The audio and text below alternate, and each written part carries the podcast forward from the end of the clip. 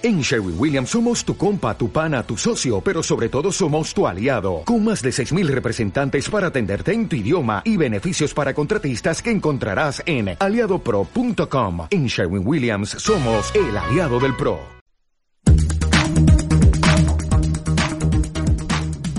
Solución en propiedad.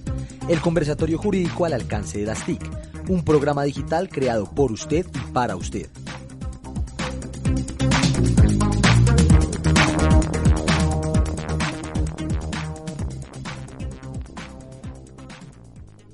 Saludamos a nuestra audiencia fidelizada en este cuarto episodio de la octava temporada de Solución en Propiedad, el conversatorio jurídico al alcance de las TICs, un programa pensado en usted y para usted, como un medio de democratizar el conocimiento del derecho a través de las distintas disciplinas que lo conforman en beneficio de quienes nos escuchan. Extendemos la más cordial invitación para que la audiencia sintonice esta segunda entrega sobre el tema de actualidad relacionado con el contrato de trabajo y sus implicaciones económicas. Tema que por lo general genera muchas inquietudes legales, las cuales socializaremos, como siempre, al calor de un cafecito, bueno, remoto, charladito, pero bien charladito. Así que no se vayan permanezcan muy atentos al desarrollo del programa. En especial, recomendamos seguirnos en nuestras redes sociales, las cuales Lady Gamboa, que nos acompaña hoy en el set, nos la recuerda. Hola Lady, ¿cómo estás?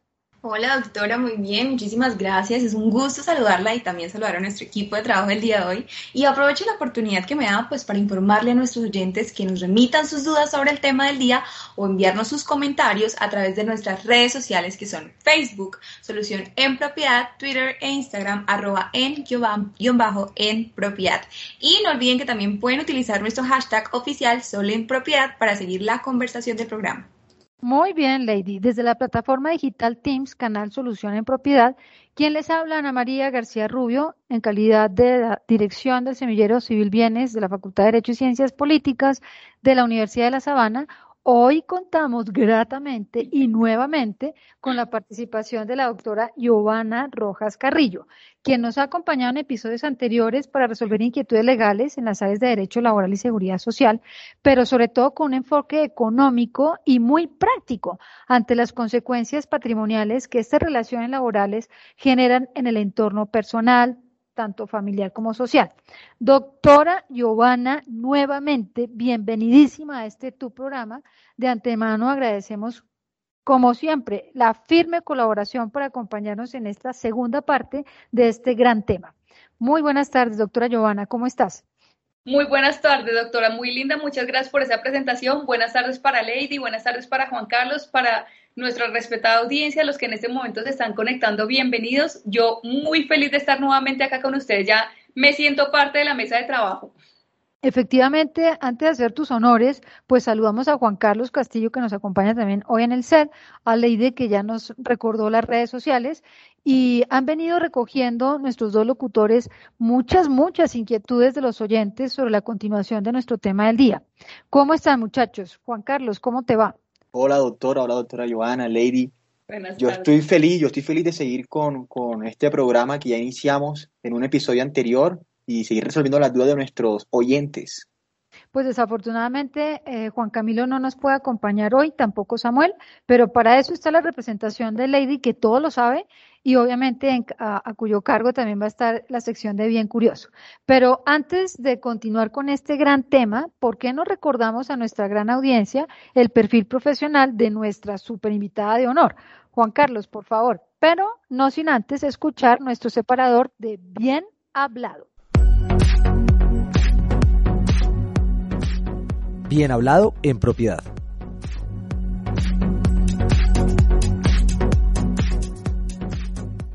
Listo, Juan Carlos, adelante. Hablamos bien de la doctora Joana Rojas Carrillo. Ella es abogada de la Universidad de La Sabana, nuestra alma mater, con magíster en periodismo, es especialista en Derecho Laboral y de la Seguridad Social, es especialista en Derecho Administrativo. Todos los tres posgrados fueron cursados en el Colegio Mayor de Nuestra Señora de Rosario. Ella es docente de la Universidad del Bosque y es asesora especializada de consultorio jurídico de nuestra querida universidad. Muy merecido el recordatorio sobre la experiencia y formación de la doctora Joana, que además es de nuestra casa y es de nuestro programa, ya es, ya es parte de nuestros locutores en el set.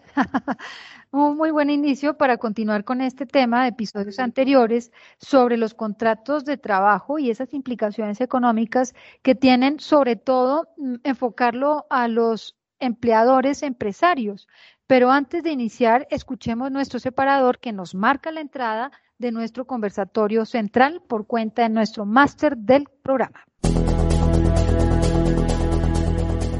Conversatorio central en propiedad.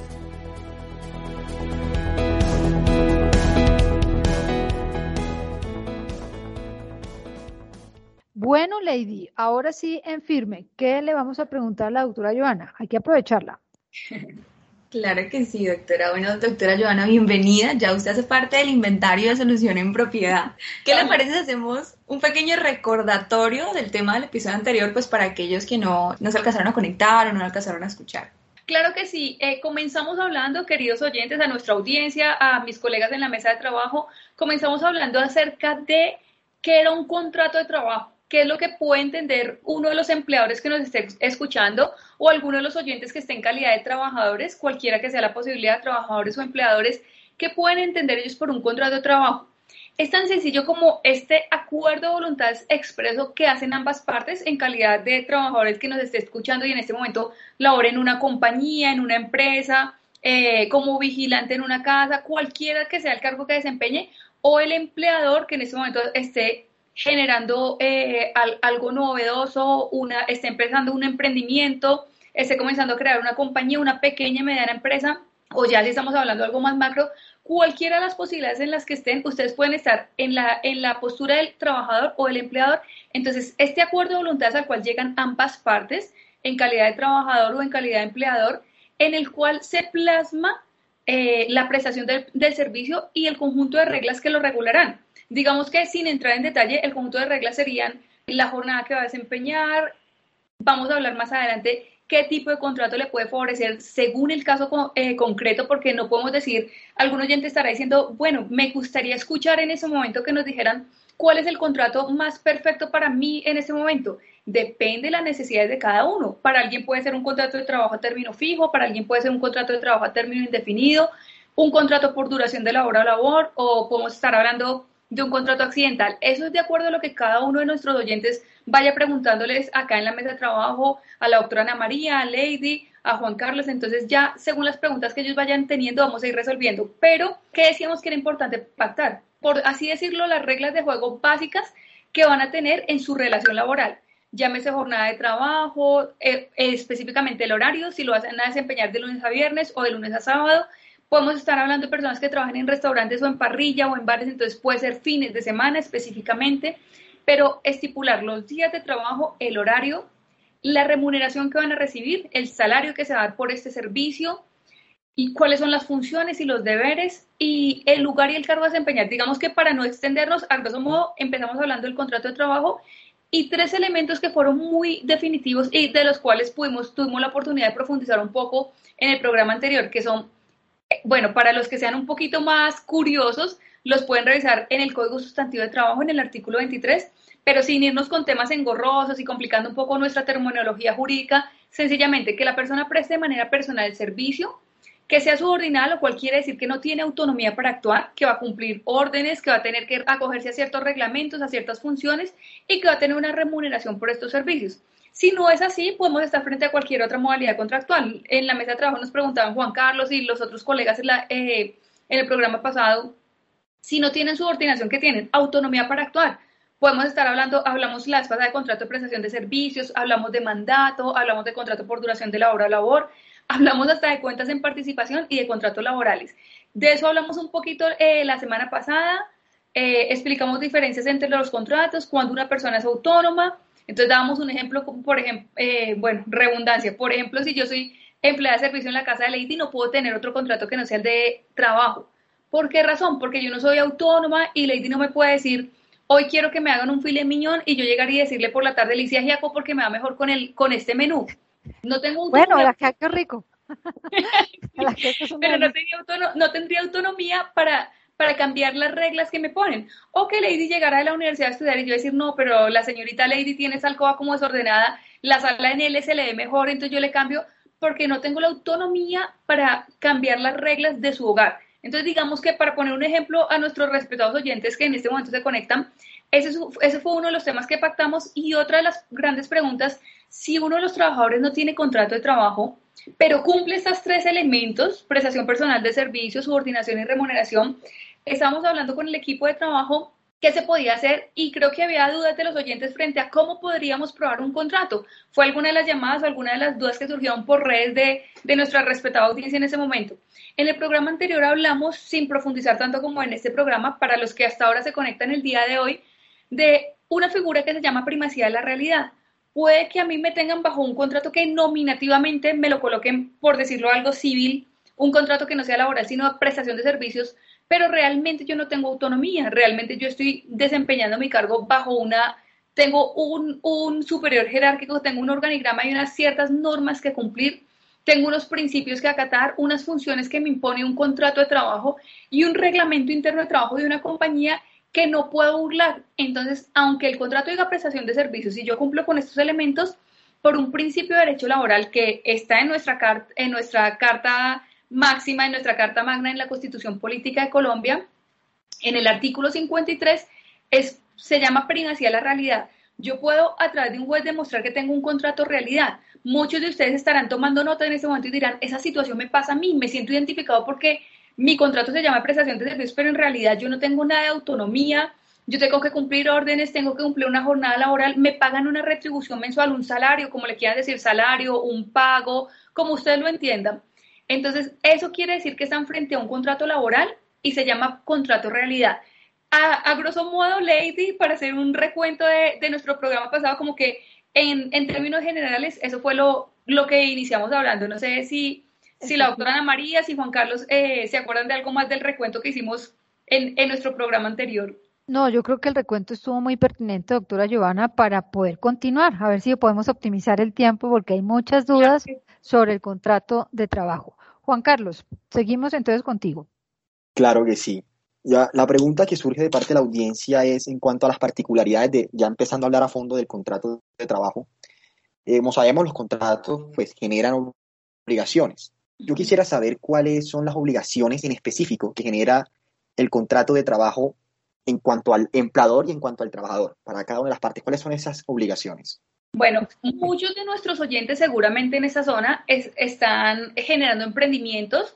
Tenemos eh, directivos de pymes, de pequeñas y medianas empresas. Entonces, voy a ponerme en este momento en la situación particular de los empleadores. ¿Qué es lo que tiene que hacer un empleador? Usted, señor oyente, que en este momento quiere generar empresa, quiere generar la posibilidad de dar empleos y dice, o lo que también tenemos en este momento, que tenemos muchos extranjeros que llegan a nuestro país y obran de muy buena fe, pero desconocen lo que estipula el ordenamiento jurídico laboral colombiano. Entonces, de, de cero, o sea, vamos a empezar cero legal, sino lo que tienen que hacer desde que van a, van a contratar a una persona. Tienen que Primero, pactar previamente con la persona que van a contratar, obviamente, cuáles son las condiciones del contrato para no llevarse sorpresas y no tener de pronto eh, problemas más adelante en que verbalmente me dijo, y esas no son mis funciones, acá resultó que el salario que yo esperaba era este, se me incumplió con lo pactado en la oferta que me hicieron, entonces dejar muy claras las condiciones que van a tener en su contrato de trabajo. Como lo mencionamos anteriormente, ¿qué, qué es de lo más relevante para que ustedes tengan en cuenta para plasmar en ese contrato? Número uno, el tipo de contrato que desean celebrar, que eso también hablamos la vez pasada, de pronto ahorita más adelante profundizamos para no irme, ir y devolverme un poquito. Entonces, la modalidad contractual que van a pactar, el cargo, es muy importante que la persona sepa que, que, cuál es el cargo. No es que el contratado terminó ser el, el jefe del contratante. Entonces, ¿cuál es el cargo de la persona? cuáles son las funciones que va a desempeñar, que tenga claras sus funciones desde el principio, no que digan, acabó un abuso de autoridad o lo que llamamos los abogados un jus variandi, que las condiciones van variando, que inicialmente se pactó esto y posteriormente a mí me modificaron mis condiciones, me siento vulnerado, me siento agobiado o, o legalmente lo que llamaríamos acosado laboralmente. Entonces, pacten muy bien la modalidad contractual, el cargo, las funciones, la jornada laboral, ¿qué quiere decir esto? yo le dije claramente a mi trabajador que se iba a desempeñar de lunes a viernes o de lunes a sábado, o si ustedes están pensando en montar un bar, un restaurante, algo que solo funcione fines de semana, que quede estipulado y determinado que va a ser de viernes a domingo, si hay festivo de viernes a festivo, y no solamente los días, sino el horario. La jornada laboral incluye días a trabajar, días por laboral y el horario. Que quede pactado el salario. ¿Cómo se va a pagar el salario? Eh, ¿Cada cuánto? Puede ser, dicen, ¿es quincenal o es mensual? Como ustedes lo estipulen. Lo importante es que se estipule en el contrato y que se respete eso. No es que una persona está trabajando tres meses sin recibir una remuneración, sino que periódicamente, si se estipuló quincenalmente, periódicamente cada quincena va a recibir. Si se estipuló mensualmente, mensualmente está recibiendo la persona. Es importante que se diga, pues, si en el contrato en qué fecha inicia, ¿no? Que no haya, que no haya una dualidad de que el trabajador entendió que iniciaba en una fecha y el empleador lo había contratado para otra. A grosso modo, eso sería lo más importante. Ya después podemos entrar en más detalles como periodo de prueba, si es un contrato a término indefinido va a tener un periodo de prueba de dos meses, si van a hacer un contrato a término fijo, la quinta parte de duración del contrato, Depende cuál va a ser la duración. Muchos de ustedes estarán diciendo, bueno, y si yo voy a hacer una obra, ¿qué me conviene? Colocar un contrato por duración de la obra o labor, por el tiempo que va a durar la obra realmente. Eh, que yo tengo una empresa de ingeniería y solo necesito contratar a alguien por un mes para que me haga el archivo de todas las licitaciones.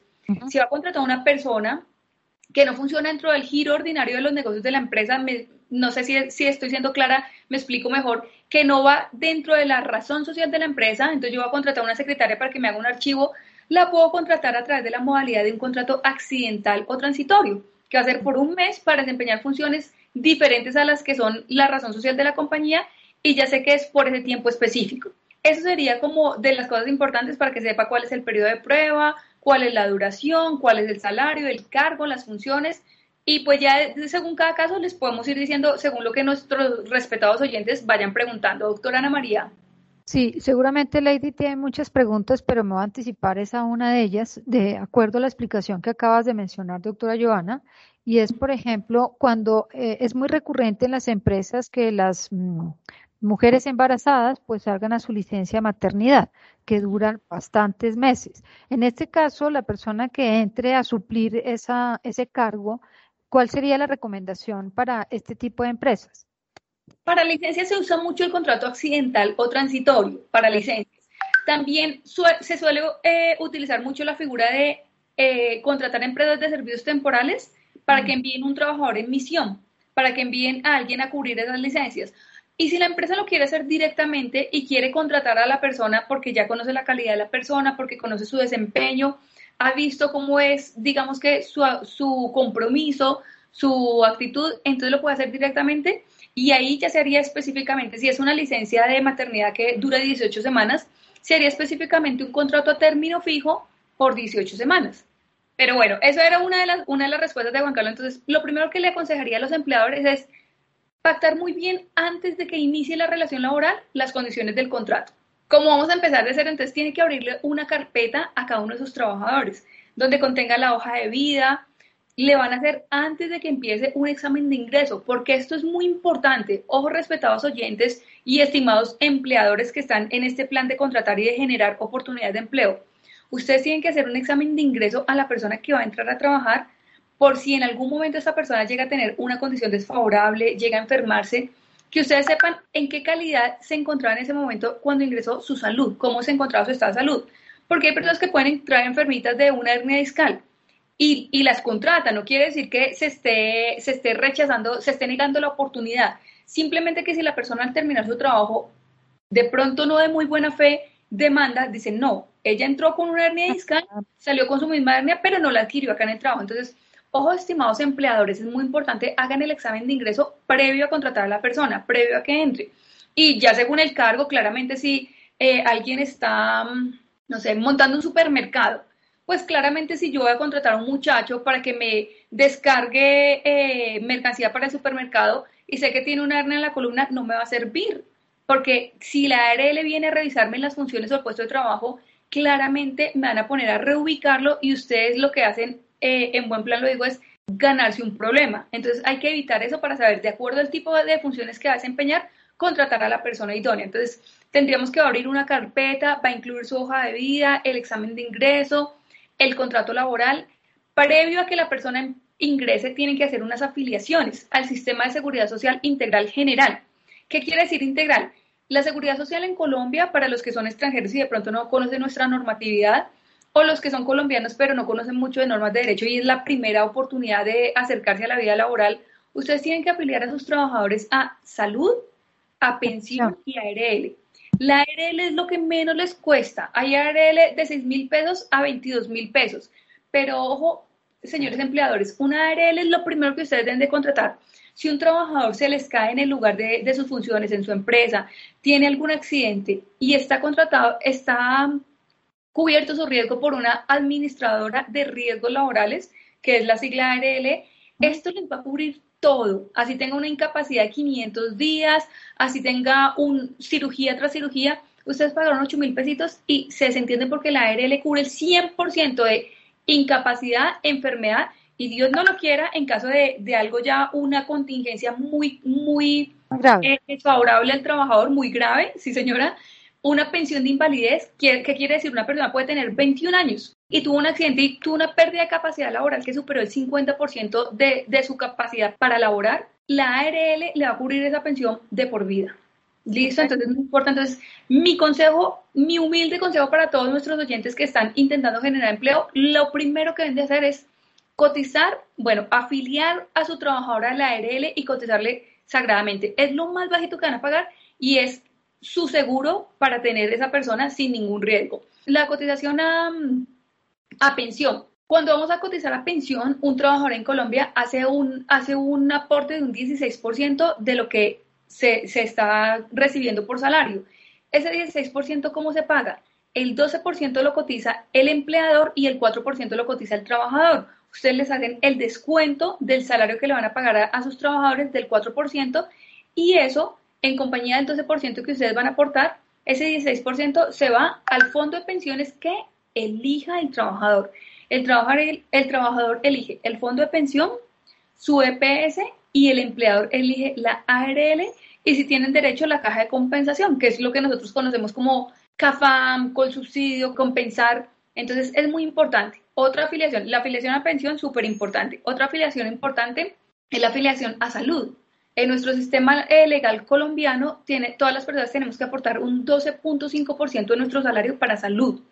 Entonces, lo mismo, el empleador aporta un 8.5% y el trabajador un 4%. Pero si en algún momento ustedes no le aportaron a su trabajador para salud, además que si yo contrato a una persona que tiene dos hijos, yo soy la persona que le cotizo, él es cotizante el trabajador, al afiliarlo yo quedo en calidad de cotizante y sus hijos quedan como beneficiarios si algún hijito tiene un riesgo, tiene una cirugía, no sé, ¿qué le puede dar a los niños así como peritonitis? Uno de esos hijos le dio peritonitis y va de urgencia y la persona no está afiliada, el empleador que incumplió esta obligación tiene que cubrir las contingencias o riesgos que se generen. Entonces, muy importante que le hagan su contrato, que hagan las afiliaciones a seguridad social integral, que se afilie a caja de compensación, claramente que se haga el pago de salarios periódicamente como se haya pactado, si es quincenal, si es mensual, el pago de prestaciones sociales, que más adelante explicaremos eh, en detenimiento, con detenimiento qué son las prestaciones sociales, pero lo que ustedes ya conocen muchos, como cesantías, interés sobre las cesantías, prima, vacaciones no son una prestación social, pero lo, colocamos dentro de ese grupo de, las liquidaciones. Entonces, esto es muy importante que se tenga en cuenta y ya explicaremos detalladamente cómo se realiza. Eh, a grosso modo, esas serían las obligaciones que tienen que cumplir los empleadores cuando van a contratar a un trabajador. Y si nos ponemos ahora en el papel de los trabajadores que tienen que cumplir, a la inversa, el trabajador tiene que cumplir prestando de manera personal sus servicios. Yo no puedo ser contratada por Juan Carlos para trabajar como empleada y mañana me dio como pereza, está lloviendo y yo digo, no, pues mañana voy donde don Juan Carlos que le haga el oficio a mi vecina porque él me contrata a mí por la calidad personal, porque ya conoce que yo le cocino bien, arreglo bien y soy una persona honrada. Yo puedo ver oro en polvo y ahí se lo dejo. Entonces es muy importante que se tenga en cuenta que se tiene que cumplir con la prestación personal de servicio.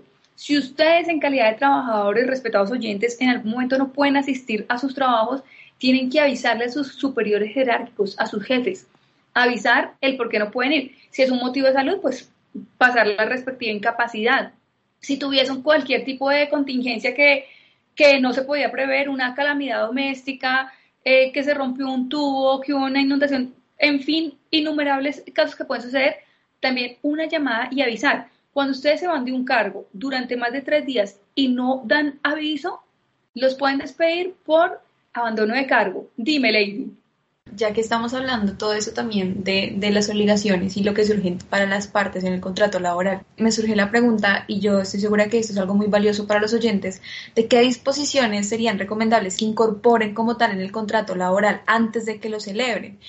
¿Como cláusulas de salvaguarda, más o menos? Sí, la, hablamos un poquito de eso y para los que ya son, voy a hablar los que solamente contratan una persona, como que yo contrato una secretaria, contrato un asesor, solo tengo una persona y, y también a nivel global para los que están haciendo su, su empresa, que es una mediana empresa.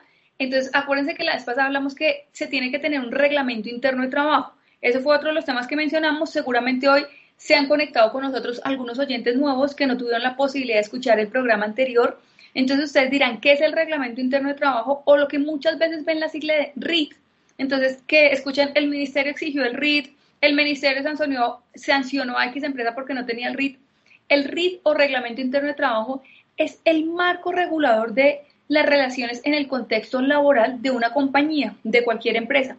Allí en el Reglamento Interno de Trabajo se estipula el organigrama jerárquico, los deberes de los trabajadores, los deberes de los empleadores, los derechos de los trabajadores, los derechos de los empleadores, la facultad sancionatoria y disciplinaria porque yo no puedo decir que Lady llegó tarde un día y la sanciono con medio día de trabajo.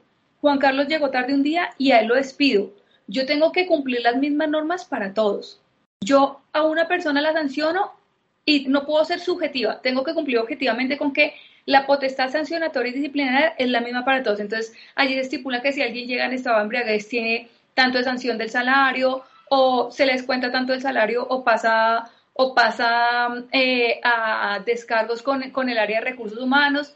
Muchos dirán, ¿es recursos humanos o desarrollo humano o departamento de talento humano? Son sinónimos, es lo mismo. Entonces, ¿quién tiene la potestad para llamarlo a descargos? No es que yo como vigilante fui citada por la, por la persona que hace el aseo en la compañía. Se sabe que tiene la potestad los superiores jerárquicos, que ya para una sanción la, la interpone el Departamento de Recursos Humanos, entonces tenemos que cumplir con ciertas reglas, tenemos que cumplir con unos procedimientos. Esos están estipulados en el reglamento interno de trabajo. Dicen que qué permisos se les da a los trabajadores, cuándo tienen permisos, qué pasa cuando se, cuando se enferman, cuándo van a trabajar. Dicen como todas las reglas que se tienen que cumplir en el contexto de la relación laboral. También hablamos un poquito del acoso laboral. Hay, existe un comité de convivencia laboral que escucha a los trabajadores cuando sienten que están siendo un poquito vulnerados, que están siendo un poquito agobiados. Entonces, hay un comité ante quien se dirigen. Yo no me puedo eh, quejar frente a un compañero, sino frente a un representante del empleador y un representante de los trabajadores que son designados por los trabajadores, los que representan a los trabajadores, y por la empresa, el representante de los empleadores, con la ayuda de un tercero imparcial y neutral. Doctora Ana María. Eh, doctora Joana, cuando tú mencionas lo del reglamento interno de trabajo, yo supongo que ese reglamento lo tendrá que aportar el empleador, ¿sí? Si él no sabe, me imagino que tendría que contratar un experto como la doctora Joana en estos casos para la, elaboración del reglamento, porque pues si es un emprendedor que es muy comercial pero poco de leyes sabe, muy seguramente si tiene que cumplir con el reglamento, todo el todos los emprendimientos o todas las entidades tienen que tener reglamento interno de trabajo o hay algunos parámetros que los exima a no cumplir con este requisito. Esa sería mi pregunta personal, ¿no? Sí, sí, sí, doctora. Pues estamos hablando acá cuando tenemos empresas, ¿no? Si yo voy a contratar simplemente como un ayudante, un auxiliar para que, no sé, me ayude a organizar cosas en la casa o una persona que pronto, eh, no sé, digamos que vemos muchas personas que, digamos, están montando una miscelánea y solo necesitan un vendedor, no tienen que tener un reglamento interno de trabajo ya estamos hablando cuando tenemos una empresa con más trabajadores, porque si yo contrato a mi empleada de servicio, no tengo la obligación de poner un reglamento interno de trabajo en mi casa que nos exige el Ministerio de Trabajo que se publique en un lugar visible. Entonces, tiene que ser cuando tengo pues realmente más de 10 trabajadores que estén a mi cargo, que sepan cómo van a ser, eh, cómo va a ser las relaciones y el ambiente laboral en la empresa, que sepan cómo van a ser las obligaciones, sus derechos, todo lo que acabamos de mencionar, y esa es una fuente de origen mixto, porque aunque se, digamos que el empleador es quien va a estipular todo y lo va a socializar con los trabajadores. Hay unas normas que nos exige, en este caso, digamos que nuestra máxima autoridad legal en derecho laboral, que es el Ministerio de Trabajo, y sus funcionarios, que son los inspectores de trabajo, nos exigen cumplir. Entonces, por ejemplo, se me ocurre, acá tenemos empresas, eh, acá, estimados oyentes, no le estamos haciendo pauta a nadie, simplemente lo que se me ocurre. Tenemos empleadas judías como el Colegio Hebreo, bueno, hay varias empresas que claramente sabemos que no son católicas, pero nuestra legislación colombiana estipula que el, el Viernes Santo es un día festivo sagrado en, en el territorio colombiano y no limitando ideologías religiosas, sino que para nosotros el viernes eh, no es un día de, de, labor, el Viernes Santo. Hay muchas fiestas como el 25 de diciembre, el 1 de enero, Reyes Magos, hay muchos festivos religiosos católicos que en el momento de hacer un reglamento la legislación pide que se respeten, así sea hebreo, judío, o sea, así sea la religión que sea. Pero ¿qué pasa? Que seguramente una persona que no sea católica no se va a sentir eh, vulnerada si le dicen que esos días no vaya a trabajar. Todo lo contrario, lo va a acatar. A diferencia de que si hay fechas especiales como, como las fechas de los judíos, en este caso que se me ocurrió este ejemplo, no, no, es lo primero que se me ocurrió, que ellos van a pedir que por favor les permitan celebrar su festividad, entonces se va a respetar. ¿A qué me refiero con esto? Que hay muchos, muchas reglas que son de orden general y no las puedo atropellar. Entonces, estamos hablando de que esta es una fuente de origen mixto porque aunque el empleador a nivel privado tiene la facultad de estipular sus reglas, tiene que acatar lo que el Estado le dice que, que, que no está permitido. Como que que las mujeres no pueden desarrollar algunos trabajos, que los niños menores de edad no se pueden desarrollar, menores de 14 años no van a poder trabajar y ellos tienen unos horarios específicos. Si están entre 16 a 18 años solo van a poder tener una jornada, un tope máximo en la jornada. La vez pasada hablamos que la jornada laboral son 8 horas diarias, 48 horas semanales, la máxima legal, y 240 horas mensuales. Estamos diciendo que esa es la máxima. Muchos dirán, no, pero yo tengo un trabajo donde me desempeño de 9 a 3 y tengo una hora de almuerzo. Sí, estamos diciendo lo que es lo máximo legal permitido. Yo no puedo tener un niño menor de edad trabajando más de esas horas porque el ministerio me autoriza a trabajar dos horas extras de más aparte de la jornada laboral eh, ordinaria máxima permitida. No puedo tener niños en trabajos eh, con sustancias tóxicas, con asbesto, ni mujeres que estén trabajando en cosas que no están permitidas y se estipulan tal cual, son como 35 actividades que se estipulan literal, taxativamente en los reglamentos se tienen que respetar. Ya te doy la palabra, Juan Carlos. Así tenemos varias normas que nos exige la legislación. Por ejemplo, nosotros tenemos una licencia de luto que es de cinco días para familiares que han fallecido en primer grado con sanguinidad, segundo de afinidad, los que están escuchando dirán, pero ¿qué es primer grado con sanguinidad? Cuando falleció el esposo, cuando falleció el hijo, el hijo adoptivo, no puedo decir cuando falleció mi primo, cuando falleció mi tía segunda, sino que se les da cinco días para que estén eh, llevando su dolor, soportando su pena, y yo no puedo como trabajador decir, no, en la empresa solo se van a dar dos horas, cuando usted vaya a la funeraria y vuelva, porque son normas que, aunque yo lo quisiera hacer eh, por la autonomía privada son de origen mixto que me toca respetar lo que dice la ley. Juan Carlos. Sí, doctor, ahora profundizando un poco más en el tema del contrato de trabajo, eh, en la calle común escuchar, incluso también en, las noticias, es común escuchar que se confunden los términos sueldo y salario. Me pagaron el sueldo, me pagaron el salario. Eh, lo utilizan, siempre se utiliza como lo mismo. ¿Es lo mismo? ¿Son diferentes? Y también quisiera preguntarle cuáles, cuáles son los elementos que constituyen o qué constituye salario según la legislación laboral colombiana. yo te diría así para, pues para nuestra respetada mesa de trabajo, para la doctora Ana María, para Juan Carlos, para Lady y los oyentes que en este momento se están conectando o que vienen conectados con nosotros desde el programa anterior, que tenemos muchas expresiones que son sinónimos salario, contraprestación al servicio, remuneración, retribución a la labor prestada, son exactamente lo mismo, sino que se, se, expresan de diferentes formas. Diría que varía un poquito la palabra jornal, porque aunque es un salario que se le paga a las personas, se, se cancela diariamente o semanalmente, el jornal. Mientras que cuando hablamos de salario, cuando hablamos de contraprestación, hay una periodicidad que usualmente, ojo, no quiere decir que ustedes no lo puedan pactar semanalmente. Por ejemplo, algunos cultivos de flores hacen eso, que le pagan a sus empleados semanalmente, los floricultores. Está bien, no va en contra de lo que dice la legislación, pero digamos que el grueso de las empresas como es la manera, la costumbre laboral, más bien diciéndolo, porque no se estipula en el código que digan en Colombia se tiene que pagar de manera mensual o quincenal. En el código estipula que lo que es importante es que en el contrato se pacte la periodicidad con la que se le va a cancelar el salario de los trabajadores. Eso se debe fijar, se debe respetar y no lo podemos burlar. Yo no puedo decir, yo contrato a Lady en agosto y en noviembre le hago el primer pago porque se entiende que con el salario es con lo que las personas van a suplir sus necesidades. Hacen una prestación personal de su servicio, desarrollan unas labores y como contraprestación se les da un dinero para suplir sus necesidades. ¿Qué necesidades las que tengan? Pueden ser diferentes. Lady para pagar un posgrado, eh, yo para eh, mantener mi familia, otra persona para ahorrar para un viaje. No, no significa que sea para algo específico, para las necesidades que cada uno tenga y para subsistir. Las Cortes se han pronunciado a ese respecto diciendo, hablando respecto al salario mínimo, legal, vital y móvil, que es mínimo lo que una persona tiene que recibir para poder suplir sus necesidades.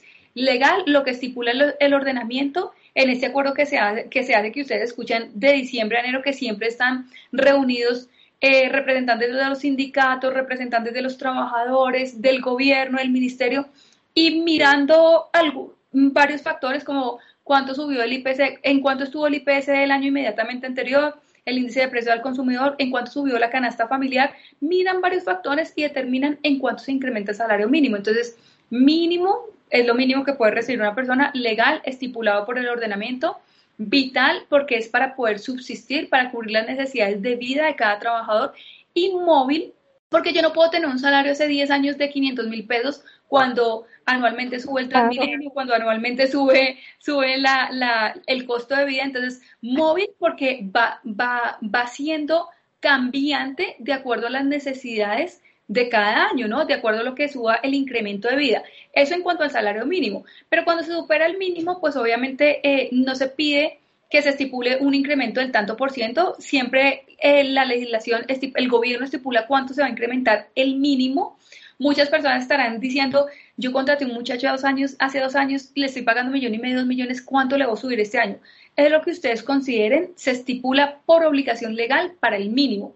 Pero cuando es superior al mínimo no se estipula una obligación. Y respecto a lo que tú dices de salario y, sueldo, son sinónimos, realmente no hay ninguna variación, ya te doy la palabra, Lady, y cuáles elementos lo constituirían, es muy importante que sepan por qué, porque más adelante vamos a hablar de lo que son las prestaciones sociales.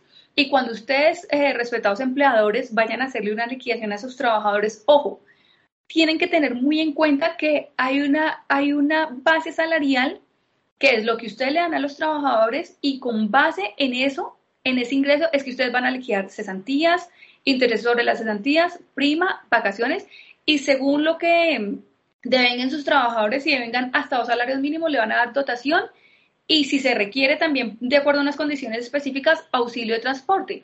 Algunos dirán, a mí en este momento que me tienen en virtualidad no me están pagando el auxilio de transporte. Se traslada a un auxilio, auxilio de conectividad. Otros ah. dirán, pero a mí no me pagan auxilio de transporte y devengo menos de dos salarios mínimos. Puede ser que ustedes vivan en el lugar de trabajo o vivan a una distancia muy cerca y se puedan desplazar muy, muy rápidamente. Entonces, es según las condiciones generales.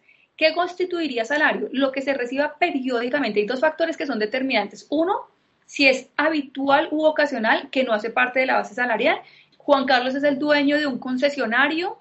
Juan Carlos es el dueño de BMW en Colombia y tuvo una venta increíble en el mes de septiembre. En Amor y le fue muy bien y quiso ser partícipe de las utilidades a sus trabajadores y a todos los vendedores les dio una prima de éxito, una repartición de utilidades que no es la legal y fue por una vez en el año. Eso no va a ser parte de su base salarial cuando los liquiden. Pero si Lady tiene una empresa aeronáutica y se reactivó la economía, la parte de aviación, se reactivó también que Lady dijo, voy a darles a todos cada seis meses medio salario de más, como ella lo puso con periodicidad, cada seis meses medio salario de más, esa prima extra legal sí hace parte de su factor salarial, porque es periódico. Entonces hay un elemento que tienen que tener muy en cuenta también los oyentes que nos estén escuchando en calidad de trabajadores y digan, mm, escuchando este programa me doy cuenta como que me están liquidando mal o como que yo no había reclamado algunas cosas, algunos elementos de mi salario que creía que no constituían factor salarial. Entonces, si ustedes les dan beneficios extralegales, que sean de manera permanente constituyen salario. si son viáticos, si son gastos de representación, pero permanentes, constituyen salarios, si son ocasionales, no. ¿Qué constituye salario? Las, ya te doy la palabra, Lady, las comisiones, las horas extras, eh, los recargos nocturnos, los dominicales, los festivos y cualquier otra, eh, otro tipo de, digamos que de bonificación, así tenga la palabra bonificación, que sea permanente. No constituiría salario lo que sea para desarrollar las funciones, para que, que le reconozca el empleador por haber desarrollado sus funciones, que sea transitorio. Lady Inus. Sí, doctora, ya que estamos hablando de estas expresiones que en el común se utilizan como sinónimos, me surge la duda respecto a las prestaciones sociales y las acreencias laborales, si son lo mismo, si son distintas y de qué se componen. Bueno, las, digamos que acá como, como, lo, como lo vivimos, las acreencias laborales y las prestaciones sociales se pueden confundir y no son lo mismo, pero hacen, las prestaciones sociales hacen parte del grupo de las acreencias. Las acreencias son el género y las prestaciones son la especie. Entonces, las acreencias laborales son los beneficios adicionales de los que, con los que goza un trabajador por la prestación de los servicios. ¿Qué podemos ver dentro de acreencias laborales? Las prestaciones hacen parte de ese grupo de las acreencias. Los salarios hacen parte del grupo de las acreencias. Las incapacidades, las indemnizaciones y los descansos remunerados. Mientras que las prestaciones sociales, que las acreencias son, son el género y las prestaciones son la especie, las prestaciones sociales son los beneficios adicionales al salario que buscan suplir una necesidad del trabajador. Cuando ustedes están diciendo, pero ¿qué, es un beneficio adicional que suple una necesidad mía? Estará diciendo un oyente. Las cesantías, que cuando la persona se queda, como su nombre lo indica, cesante o desempleado, cuenta con un ahorro para que pueda subsistir o suplir sus necesidades mientras encuentra otro trabajo o se ubica en otro trabajo. La prima, que es un reparto de utilidades del cual se hace partícipe a los trabajadores por parte de la empresa los intereses de las cesantías, que son esos dividendos o ese 12% que se gana anualmente un trabajador que no se le consigna sino se le entrega a él periódicamente de manera anual en enero eh, para que tenga unos dividendos como beneficio adicional de lo que se le consignó en el fondo que él eligió. Recuerden que el fondo de cesantías, al igual que el fondo de pensiones y la EPS, la escogen los trabajadores. Los empleadores escogen la ARL y la caja de compensación en las que lo tienen afiliados las vacaciones, obviamente ese descanso remunerado del cual gozan todos los trabajadores para poder recargar, como, como lo dicen las cortes, recargar su organismo para llegar y trabajar con toda la actitud del mundo, con los cinco sentidos bien puestos y tener un descanso obligatorio. Que yo no puedo decir, yo no trabajo como sucedía antes en la legislación anterior. Yo no trabajo porque prefiero seguir devengando, prefiero seguir. Y la época de, no, bueno, ustedes son muy chiquitos de sus abuelos, en mi caso de nuestros papás, que trabajaban años y no descansaban, entonces eso ya no se puede dar.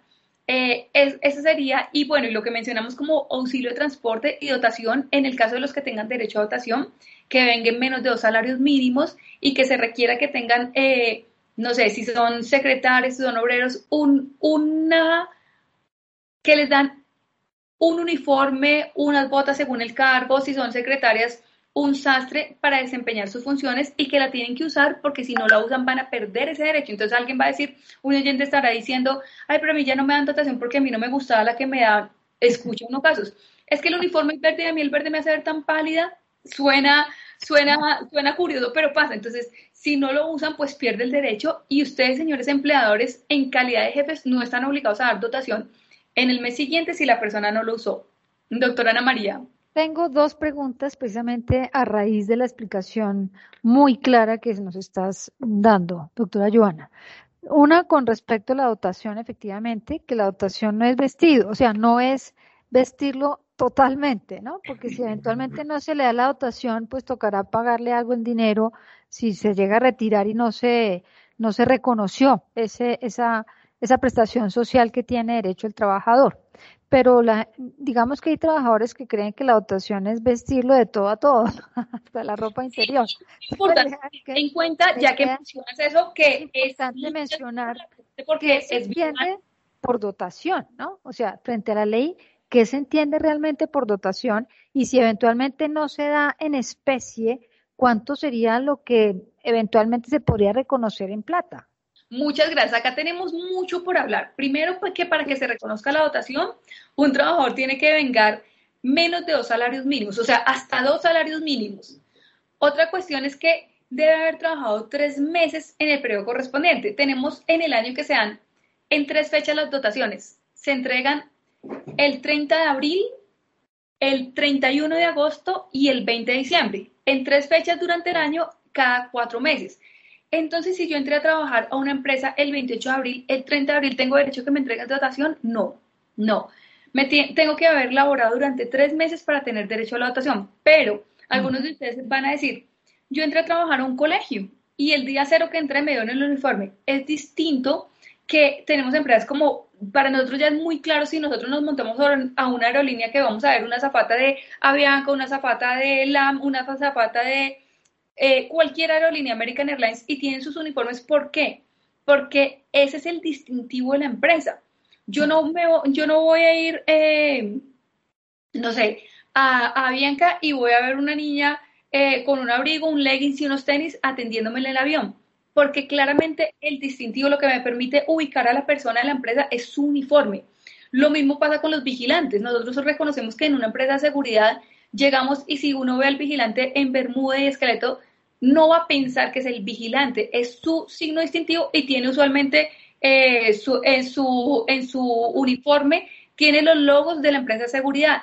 Igualmente pasa con muchas compañías. Cuando ustedes van a McDonald's y ven a los muchachos con el delantal del color de, eh, que tiene estipulada la empresa, y repito, acá no estamos teniendo pauta ni payola ni nada, sino que son ejemplos que se me ocurren porque de pronto algunos oyentes están diciendo, acá les están haciendo publicidad, no, estoy diciendo lo primero que se me ocurre, así como cuando van a Carulla y ven con el delantal cafecito, las gorritas verde con blanco de rayitas, entonces son, les dan el uniforme apenas ingresan porque se requiere como distintivo laboral para reconocerlos.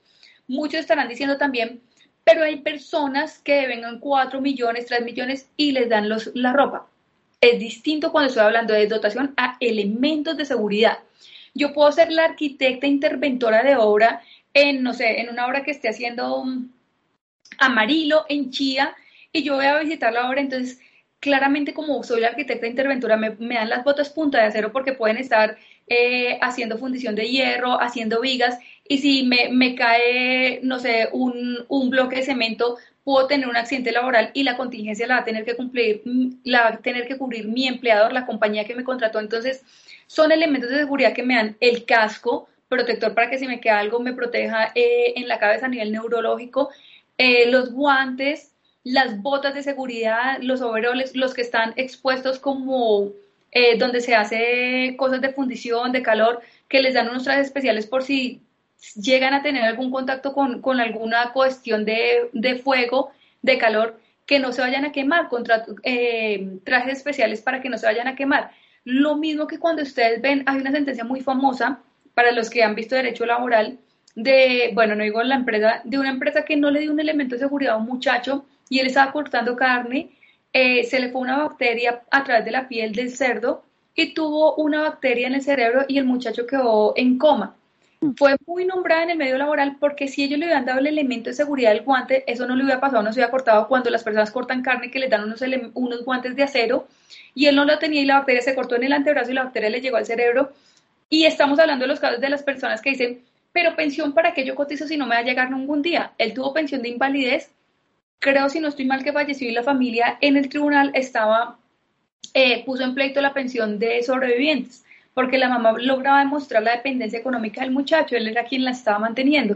Entonces son casos en que uno dice, si la empresa le hubiese dado los elementos de seguridad, no hubiese pasado esa contingencia. Entonces, para los que están diciendo, pero no entiendo porque yo tengo un compañero que gana 3 millones y la dotación no es hasta dos salarios mínimos, dotación va hasta dos salarios mínimos y elementos de seguridad es para cubrir un riesgo con lo que le están brindando como elementos lo que hicimos en una obra que tenga un casco de seguridad, unas botas punto de acero, si trabajan con hierro, si trabajan fundiendo, esas caretas que ustedes ven a los que están eh, haciendo cosas de fundición. Entonces, todo eso es importante porque son elementos de seguridad, que no es lo mismo que la dotación. Dotación puede ser los uniformes para una persona, en las empleadas de servicio, pues claramente que tengan su uniforme, su delantal, su gorrito para que, o en los restaurantes si están atendiendo, nadie quiere, ninguno de nosotros quiere ir a comer y que les salga un pelito en la comida. Entonces, esas cosas así. Y recuerden que se entregan tres veces al año y la persona tiene que haber trabajado tres meses para disfrutarlas. Excepción lo que decimos, porque una persona entró y en el día uno lo hicieron poner uniforme, porque es el distintivo de la compañía. si no se cumple con la dotación en las fechas previstas y la persona se desvincula, ¿tiene derecho a exigir esa dotación en dinero? Sí, muchas gracias, doctora Ana María. Eso, ¿sí? Dos escenarios que habíamos mencionado. La doctora Ana María dice, si no se cumple con la dotación en las fechas estipuladas y la persona se retira, ¿tiene derecho a exigirla en dinero? Sí, claramente el empleador no puede decir, qué bien se fue y me ahorró una plática. Lo que no está claro es cuánto es el monto de dinero. Muchas personas dicen, a mí me están reconociendo 70 mil pesos y 70 mil pesos, vaya y compre unos tenis, a ver si se los dan por eso, vaya y compre unas botas para, para las personas que les dan botas, tenis. Tienen toda la razón, es cierto, porque si ustedes van a comprar el traje completo, no sé, digamos que un obrero, que le dan el overall, el casco y las botas, claramente el valor va a ser superior pero también se lo tienen que reconocer y ya es una negociación. Algunas empresas lo hacen correctamente y les dicen, mire, el proveedor nos cobra tanto, es tanto lo que le corresponde a usted. Otras personas dicen, acá tenemos estipulado que se reconoce por dotación 100 mil pesos. No hay una directriz, digamos que no hay una orden de ley que diga por dotación les tienen que dar tanto. La costumbre laboral lo que indica es que se aproxime a lo que realmente le dan a la persona.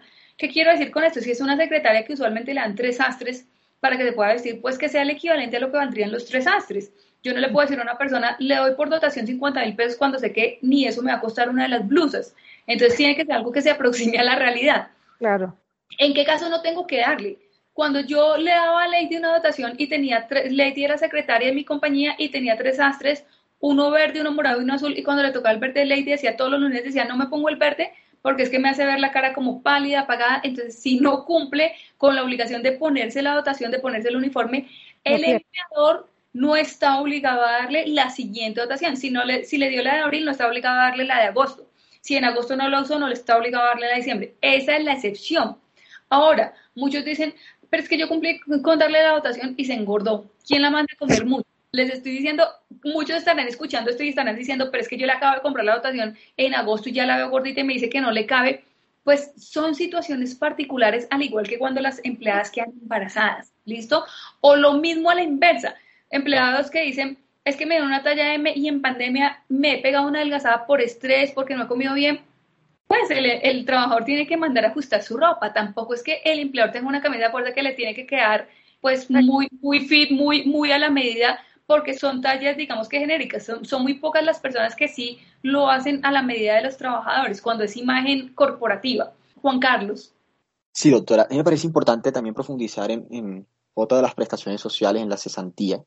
Y quisiera que nos explicara un poco más sobre la cesantía, qué, qué es la cesantía, por qué existen esos intereses sobre la cesantía y también cuándo una persona puede retirar el dinero que está en el fondo de las cesantías. Las cesantías es una prestación social que su filosofía inicial se creó para, la cesantía tiene la palabra cesante, cuando la persona está desempleada, se creó para el que estaba desempleado.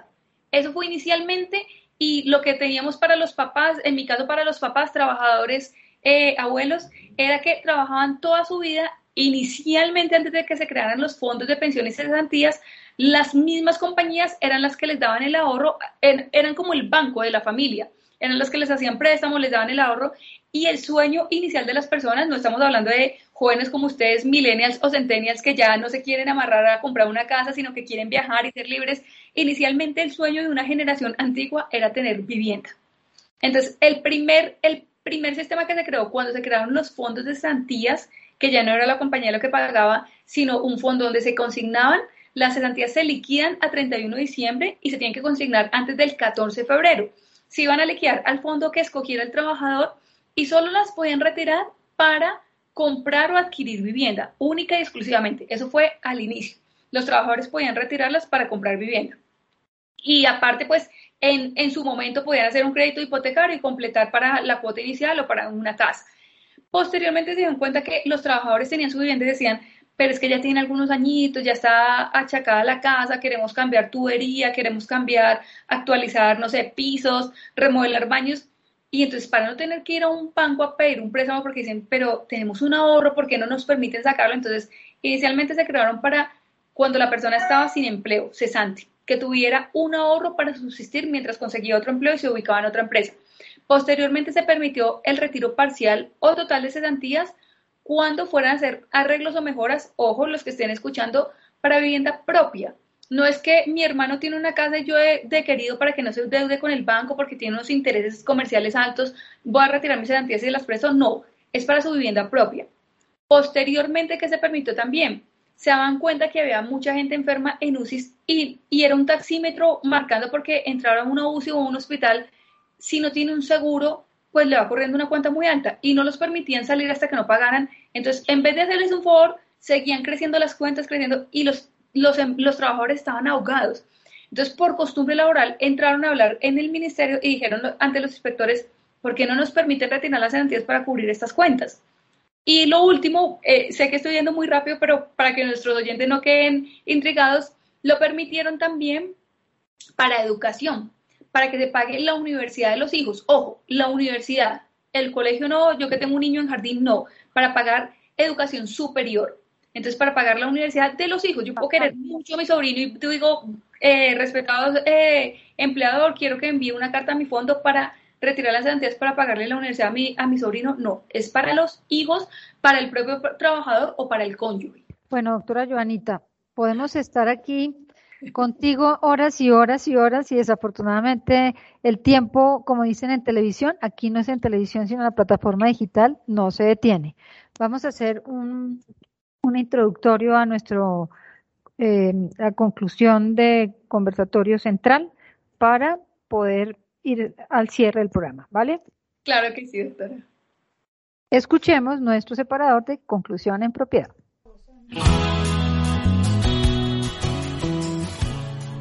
Conclusión en propiedad.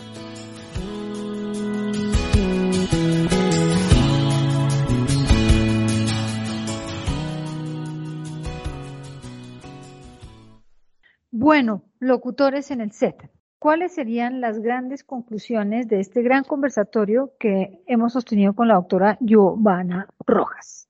Lady. Bueno, a mí me gustaría resaltar muchísimo que tengan en cuenta que cuando tienen una relación en la que se cumplen los tres elementos de subordinación, prestación personal del servicio y remuneración, la llamen sueldo, lo llamen salario, estamos frente a un contrato de trabajo. Entonces, evitar la irregularidad que se presenta mucho en Colombia, que queremos disfrazar esta relación a través de un contrato de prestación de servicios.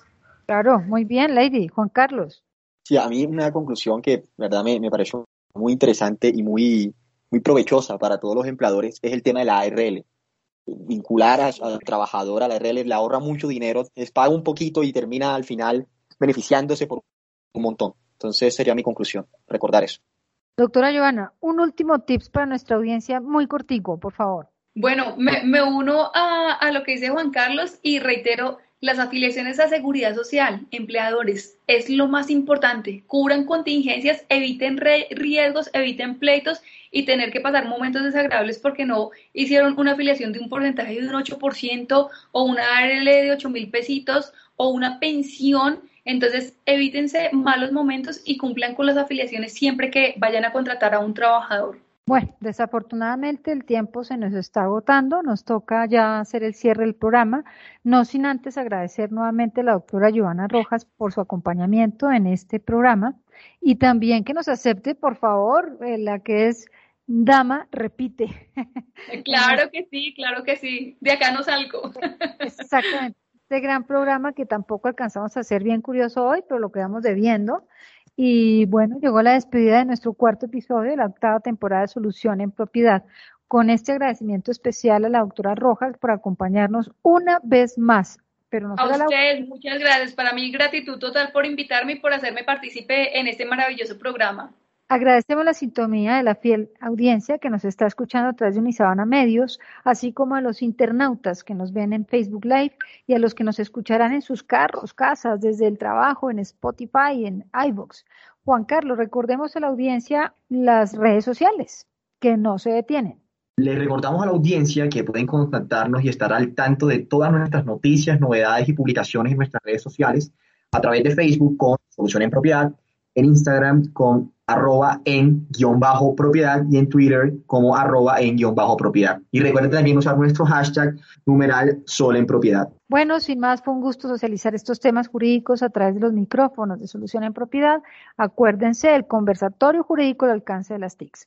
Hoy desde Unisabana Medios, traspasando las fronteras con esta información jurídica solicitada por la audiencia digital, agradeciendo a nuestro máster de cabina por acompañarnos en este programa y a todo el equipo de trabajo que hace posible que la transmisión se pueda digitalizar. Un abrazo para todos, Dios los bendiga. Chao, chao. Muchas gracias, feliz tarde para todos.